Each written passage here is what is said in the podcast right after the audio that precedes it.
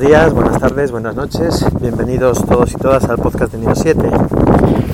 Y en esta ocasión voy a grabar un podcast muy cortito, pero simplemente eh, os quiero comentar algo que, acabo de ver, que acabo de descubrir y que para mí es posible que, sea, como para muchos, una, revelación.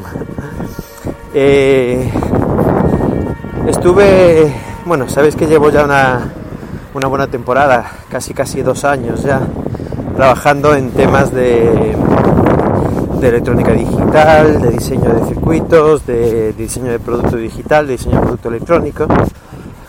Y digamos que por mis RSS pasan muchas noticias de, este tipo de, de chips, de electrónica, de circuitos, de bueno, cosas de este tipo, ¿no?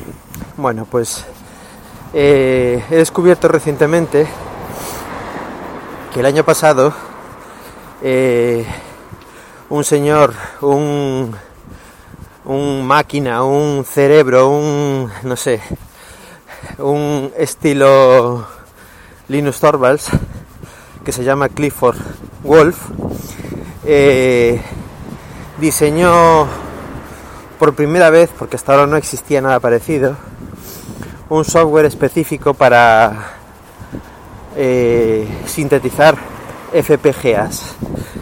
Os voy a contar un poco lo que es una FPGA para los que no lo sepáis, porque eh, es un poco el kit de toda esta cuestión. Una FPGA es una especie de chip que está en blanco, pero que dentro tiene todos los, entre comillas, componentes electrónicos para poder llegar a ser cualquier cosa. Esencialmente, esos componentes electrónicos son componentes electrónicos a nivel microscópico que se componen básicamente de dos, de dos, dos o tres cosas. Eh, puertas lógicas, biestables y conductores y cables, o sea, uniones entre ellas.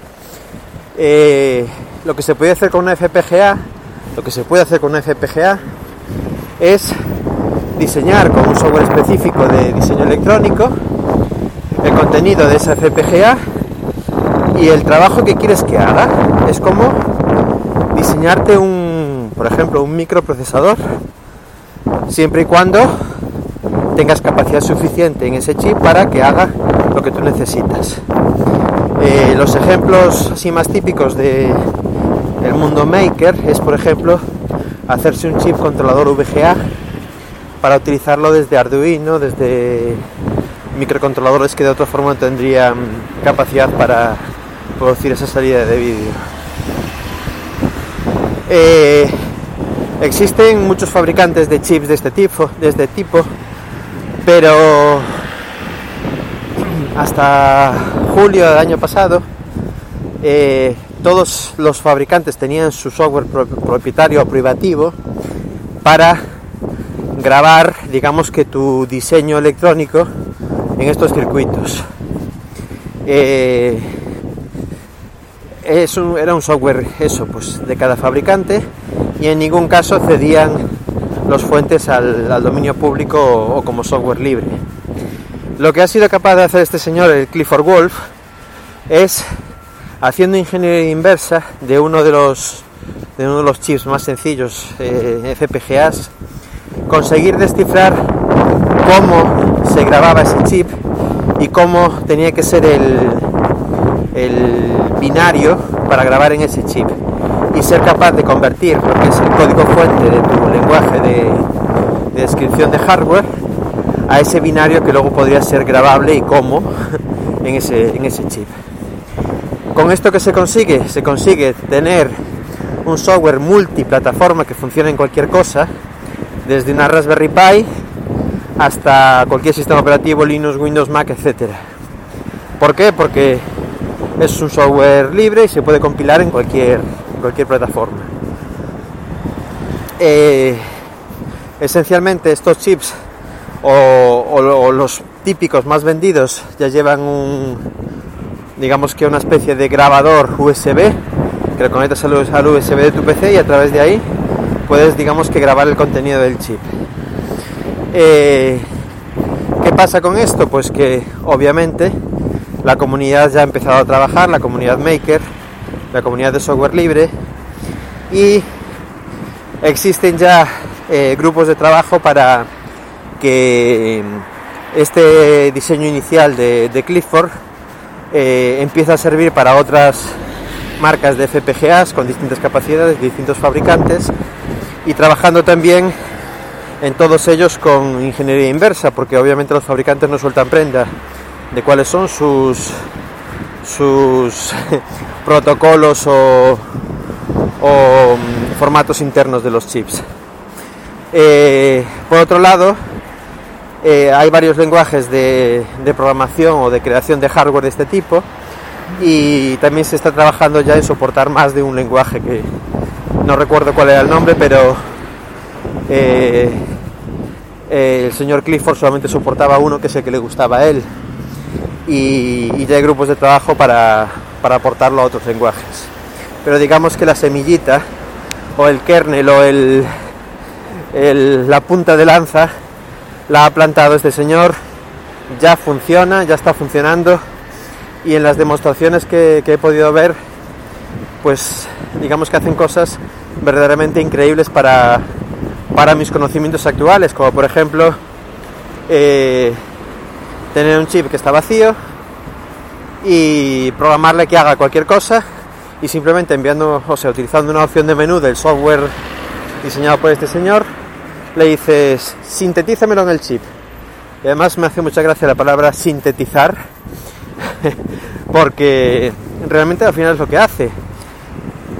Convierte un chip que estaba en blanco en un chip que de repente hace lo que tú le pedías. Eh, toda la gente que, habla de este tema habla de los paralelismos con la impresión 3D y con la revolución que esto fue eh, cuando empezó allá por, no, recuerdo el año, pero con la, con la famosa RepRap. Eh, porque esencialmente es lo mismo. Tú te imaginas una pieza en 3D, la dibujas, la imprimes con la impresora 3D y eso que te acabas de imaginar lo tienes en tu mano como un producto físico, como un producto real ya. Pues con los chips, con los chips puede pasar prácticamente lo mismo. Tú necesitarías un chip que hiciera tal cosa y te puedes diseñar ese chip y sintetizarlo en una FPGA y además de forma totalmente libre, con software totalmente libre y sobre todo en cualquier dispositivo.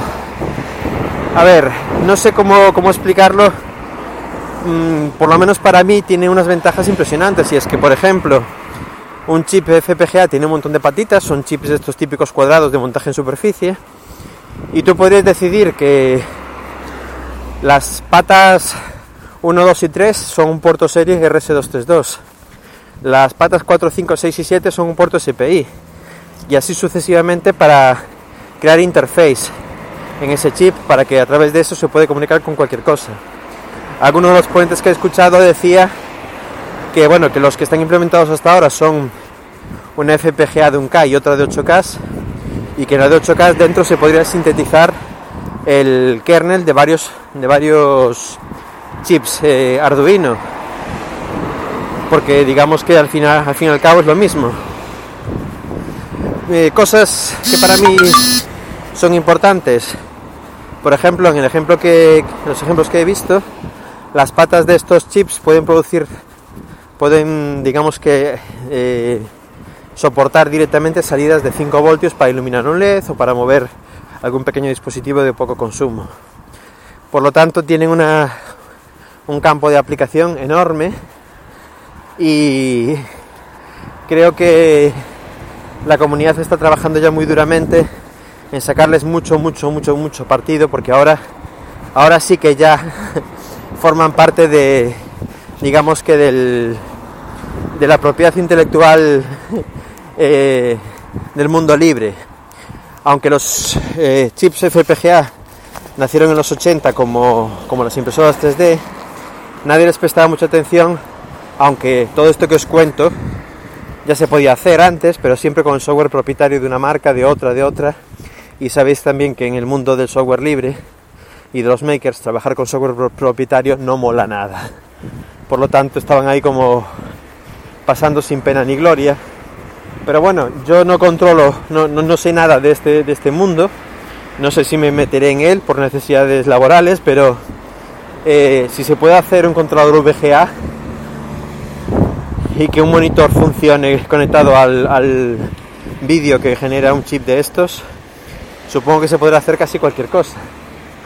Por lo tanto, es un nuevo mundo alucinante, impresionante y ponerle los objetivos que queráis porque creo que de aquí pueden salir grandes cosas y no sé si al final acabará pasando lo que lo que pasa muchas veces en estos casos que si los si la comunidad acaba dando soporte a casi todos los fabricantes de chips FPGA estos acabarán liberando el código fuente para que le den soporte completo porque les interesará les interesará que esa gran comunidad empiece a echar mano de sus chips y venderlos como locos, aunque pierdan esa propiedad, porque realmente si ya el, el grupo de programadores ha desarrollado un software que hace prácticamente lo mismo que el original, pero trabajando por ingeniería inversa, ya les va a dar igual, o sea, si ya lo tienen.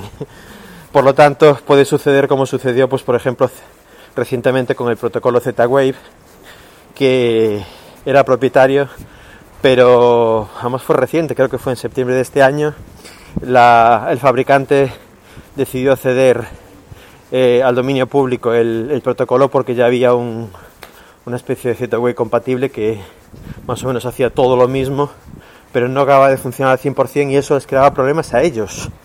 Que el software libre no funcionara les creaba mala fama a ellos, al protocolo Z-Wave y a todo lo que se ha hablado sobre Z-Wave, que algo no funciona. Por lo tanto, decidieron cederlo al dominio público y que esos, eh, esos drivers que, había públicos pudieran trabajar sobre una base sólida y sobre, sobre las especificaciones ya originales y no sobre lo que se veía desde fuera por ingeniería inversa.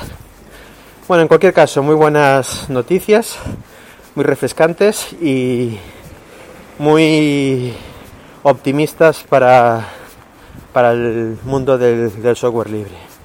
Nada más por hoy. Eh, sabéis que los métodos de contacto son los de siempre. En el blog mimemoria.net podéis dejar un comentario en, la entrada que acompañará este podcast. Eh, en Spreaker también podéis comentar si lo deseáis y si no, pues por supuesto en iTunes también tenéis la opción. Muchas gracias y hasta la próxima. Chao.